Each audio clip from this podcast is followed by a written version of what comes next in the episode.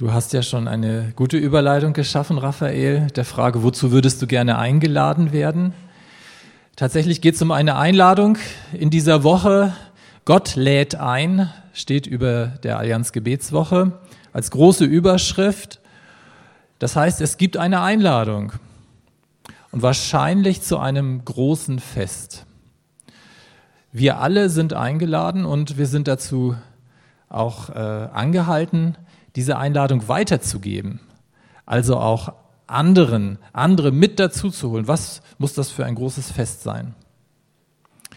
Gott lädt ein, heißt es. Das heißt, heute wird es darum gehen, auch heute im Gottesdienst, ganz besonders den Gastgeber auch noch besser kennenzulernen. Gott lädt nämlich ein als der dreieinige Gott, als der Vater, der Sohn und der Heilige Geist. Ja, und das ist die Reise, auf die ich euch jetzt heute mitnehmen möchte, diesen Gott näher kennenzulernen in dieser Dreifaltigkeit oder Trinität. Jesus selber hat ja so über Gott gesprochen und äh, ich denke, das macht uns neugierig, was, wie, wie das zu verstehen ist. Und er hat übrigens auch angedeutet damit, wenn er vom Vater, vom Sohn und vom Heiligen Geist spricht, dass er selber auf die, nicht nur auf die Seite des Menschen gehört, sondern auch auf die Seite Gottes. Und ausgehen werden wir in diesem Gottesdienst von äh, dem sogenannten Missionsbefehl, also man kann auch sagen von der großen Einladung in Matthäus 28, die Verse 18 und 19. Jesus als Auferstandener tritt zu seinen Jüngern. Und da heißt es, Jesus trat herzu, redete mit ihnen und sprach, mir ist gegeben alle Gewalt im Himmel und auf Erden. Darum gehet hin und lehret alle Völker, taufet sie auf den Namen des Vaters und des Sohnes und des Heiligen Geistes und lehret sie halten alles, was ich euch geboten habe.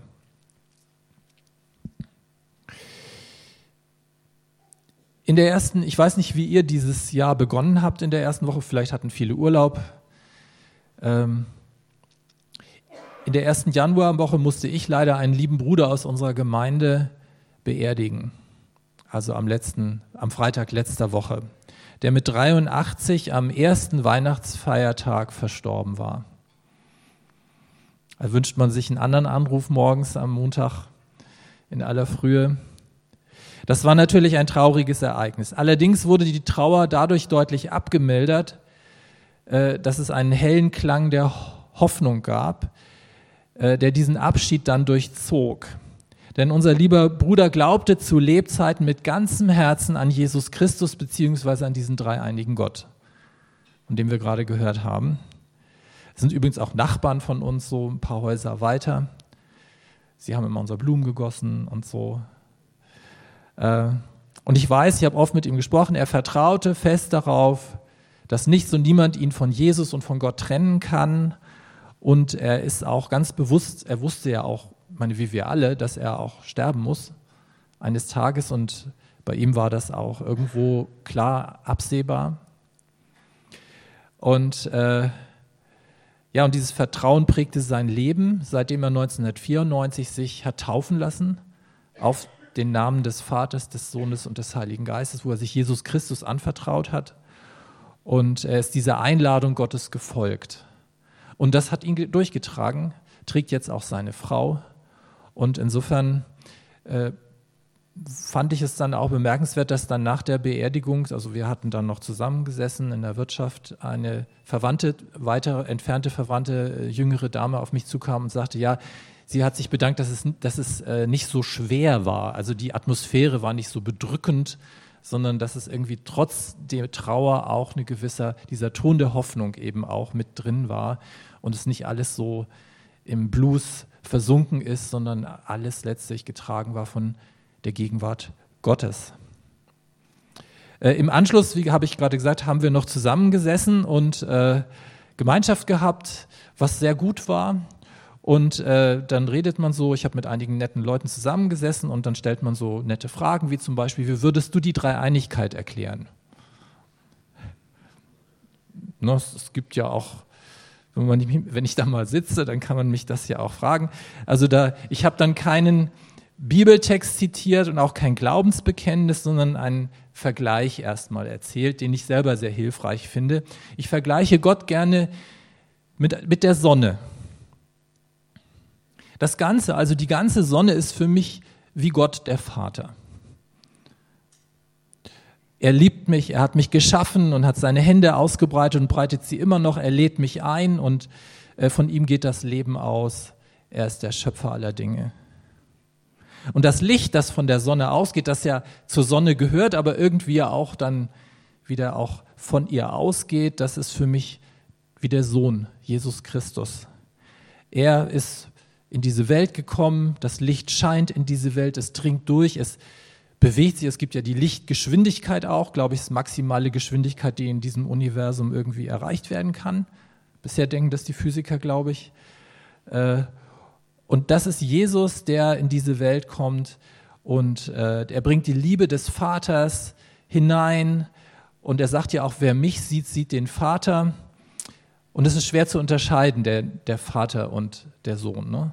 Sie sind unterschieden und doch eins. Aber weil der Sohn ja das Licht ist, und die Wärme, die von der Sonne ausgeht, das ist für mich der Heilige Geist.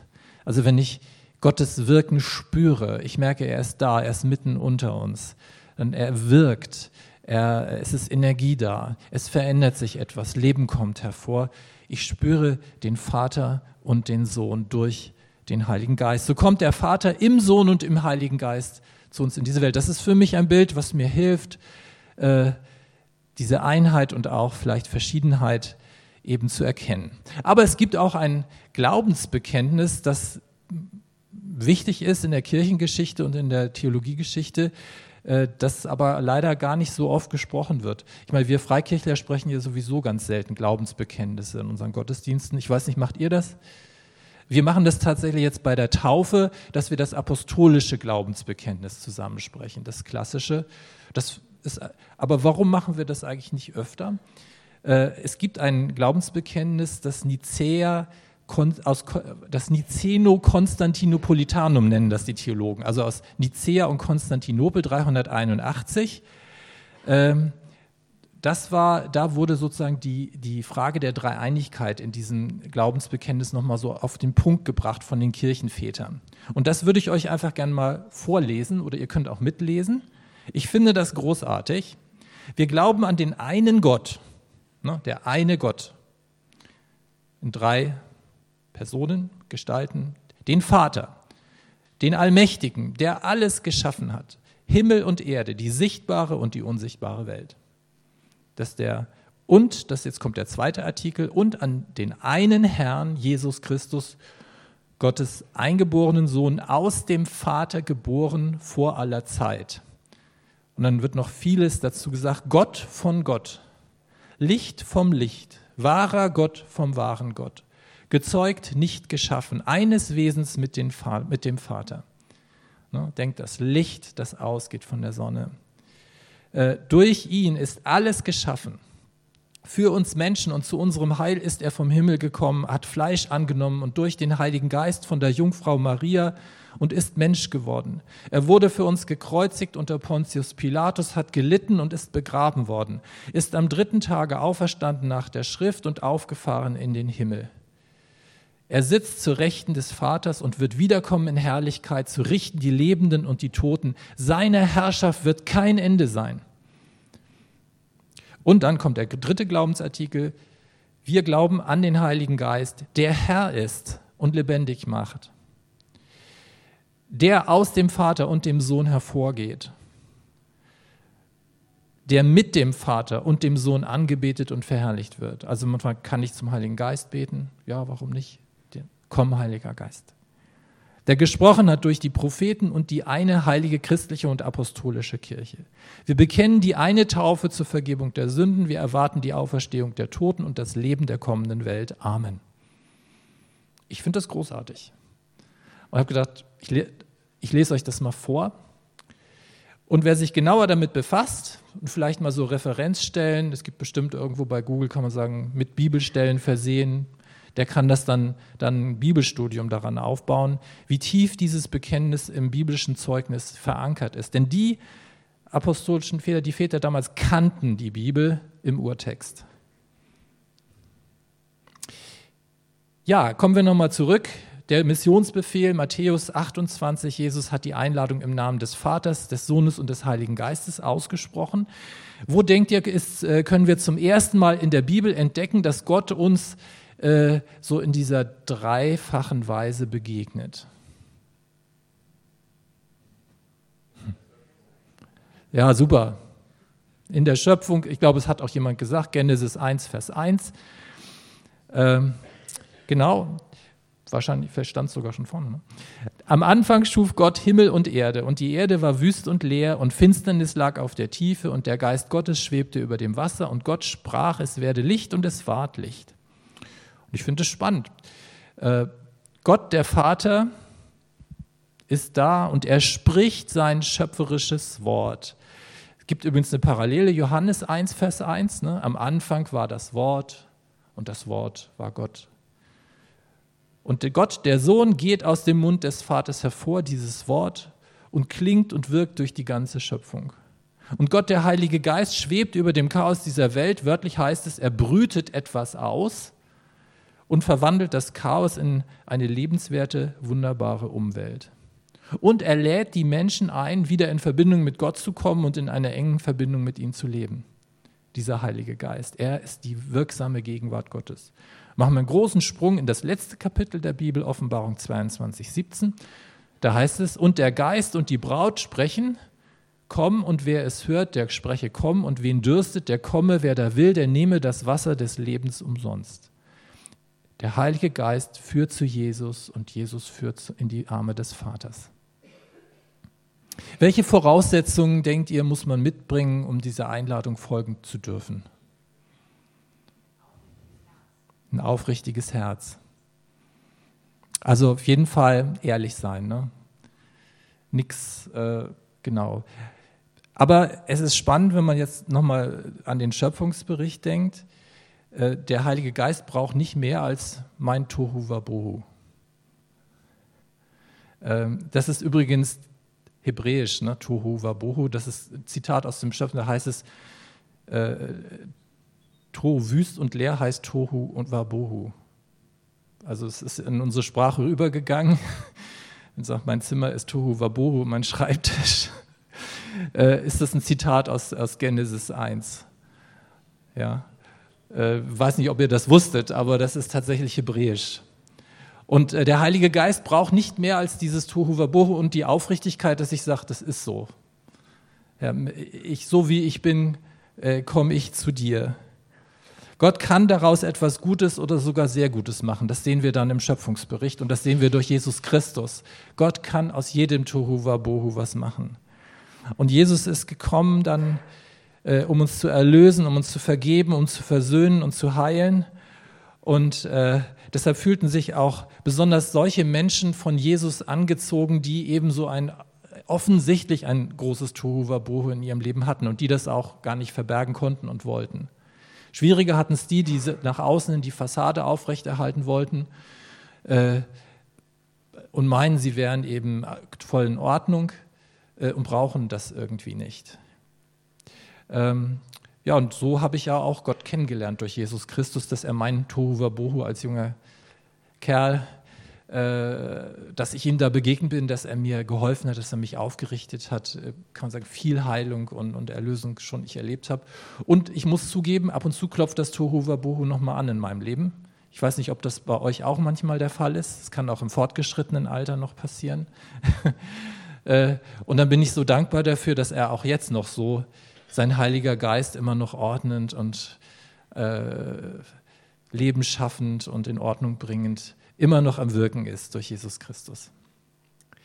Ähm, manche von euch kennen vielleicht den französischen Mathematiker Blaise Pascal, also nicht persönlich, ne, aber natürlich den Namen. 1623 äh, bis 1662. Er war Naturwissenschaftler und überzeugter Christ.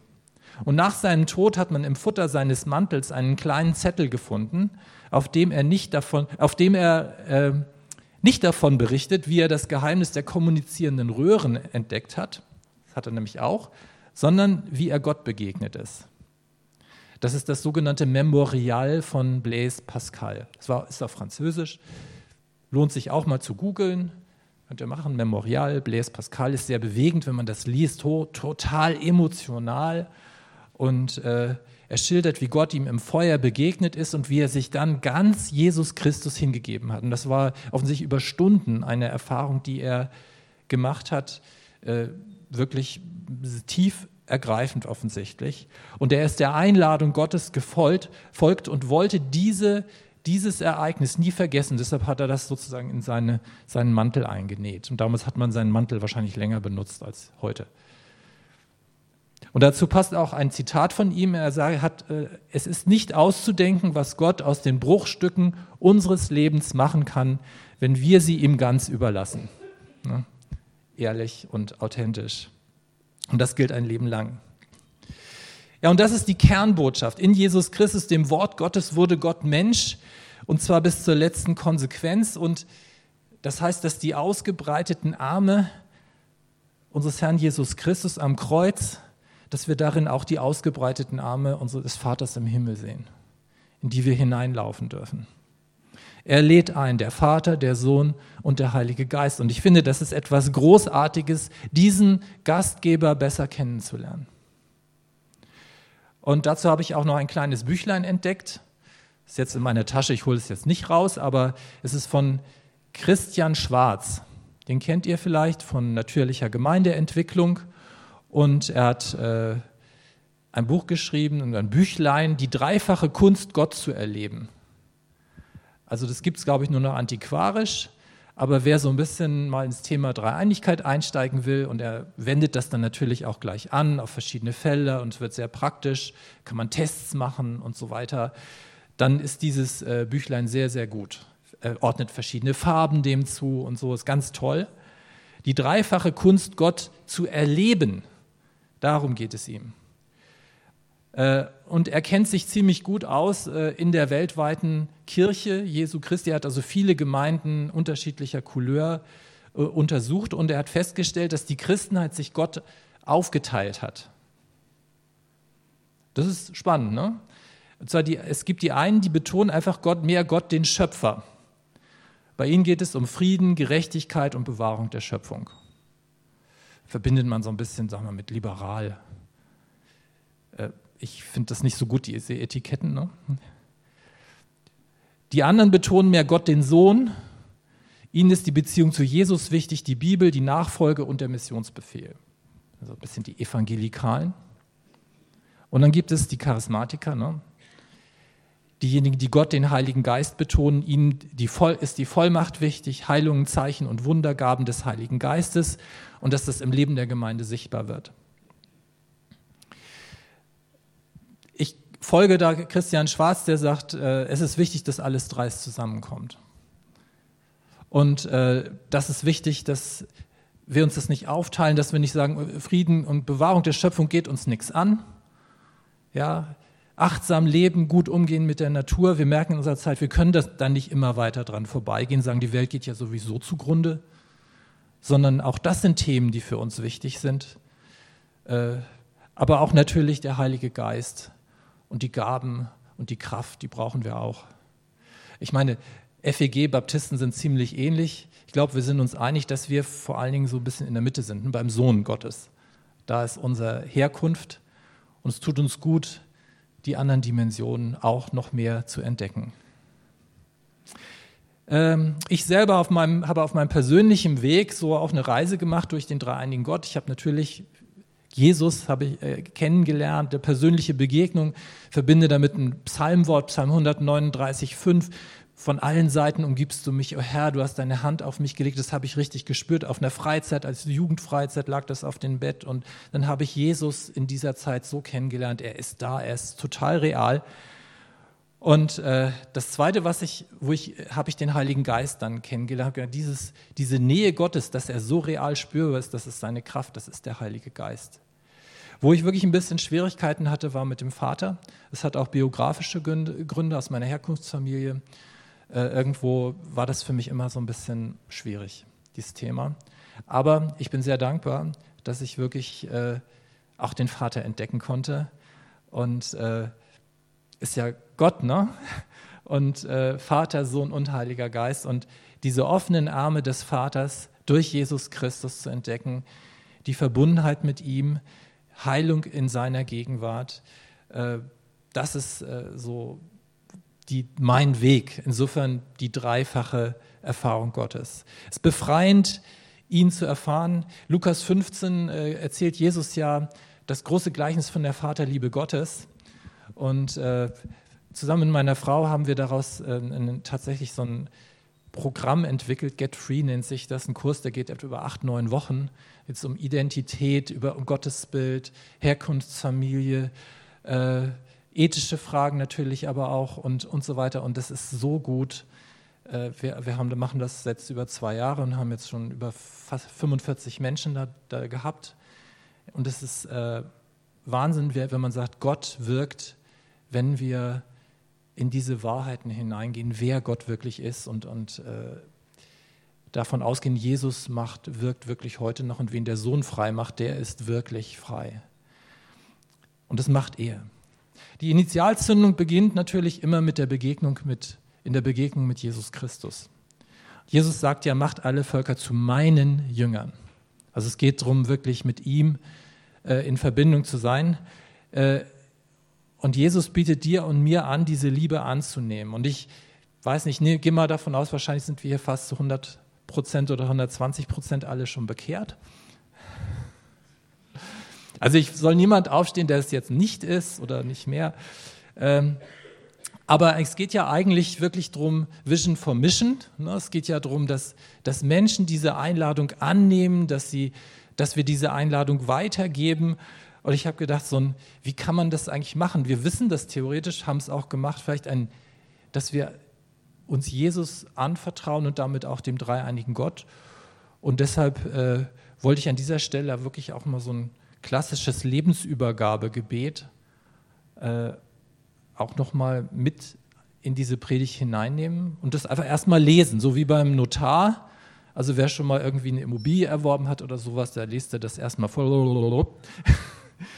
in einem Affenzahn, damit man nachher weiß, was man unterschreibt. Und äh, ich nehme an, auch wenn du das, dich schon mal bekehrt hast, ich habe mich mindestens zwei, dreimal bekehrt, äh, es ist auch immer gut, wenn man sagt, ich, ich mache das einfach nochmal fest und nutze das so als Gelegenheit. Und wenn das jemand vielleicht noch nicht gemacht hat, dann äh, ja, wäre das jetzt natürlich die tolle Gelegenheit, tatsächlich auch sich Gott anzuvertrauen.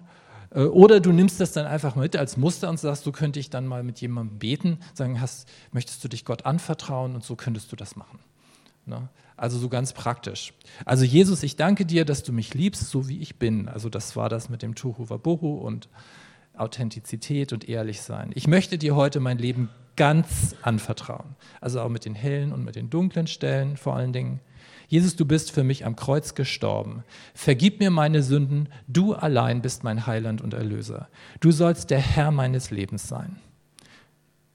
Komm, Geist Gottes, und führe mich in eine tiefe Beziehung zu Jesus und zum Vater und zu dir. Und könnte man auch noch frei weiterbeten. Das ist ja nicht in der Bibel so, aber das ist nur so ein Muster, wie man es vielleicht machen kann. Ja, ich werde das jetzt nochmal sprechen und wenn ihr mögt, dann könnt ihr das jetzt mitsprechen. Nochmal oder auch neu. Das Motto dieser Woche, das wollte ich jetzt auch nochmal zitieren, ist ja nicht nur Gott lädt ein, sondern Vision for Mission. Also das habe ich hier auch nochmal rein. Und das ist ja eigentlich das Ziel. Wir wollen eine neue Vision für ein dynamisches Christsein entwickeln, das Menschen wieder neu zu Jesus Christus zieht. Das braucht die Kirche in unserer Zeit mehr denn je. So, jetzt nochmal das Gebet und wenn du magst, kannst du das mit mir mitsprechen. Jesus, ich danke dir, dass du mich liebst, so wie ich bin. Ich möchte dir heute mein Leben ganz anvertrauen. Jesus, Du bist für mich am Kreuz gestorben. Vergib mir meine Sünden. Du allein bist mein Heiland und Erlöser. Du sollst der Herr meines Lebens sein. Komm, Geist Gottes, und führe mich in eine tiefe Beziehung zu Jesus und zum Vater und zu dir. Amen. Es gibt Gemeinden, tatsächlich auch in Deutschland, in denen an jedem Sonntag Menschen zu Jesus Christus finden und sich entscheiden. Ist leider nicht unsere Gemeinde, aber ich finde das cool und äh, es sind Menschen laufen in die geöffneten Arme des Vaters. Sie folgen dieser Einladung. Und lasst uns einfach selber dieser Einladung folgen und möglichst viele andere Menschen zu diesem wunderbaren Fest auch einladen und äh, ja so mit teilhaben an dieser Freude Gottes. Amen.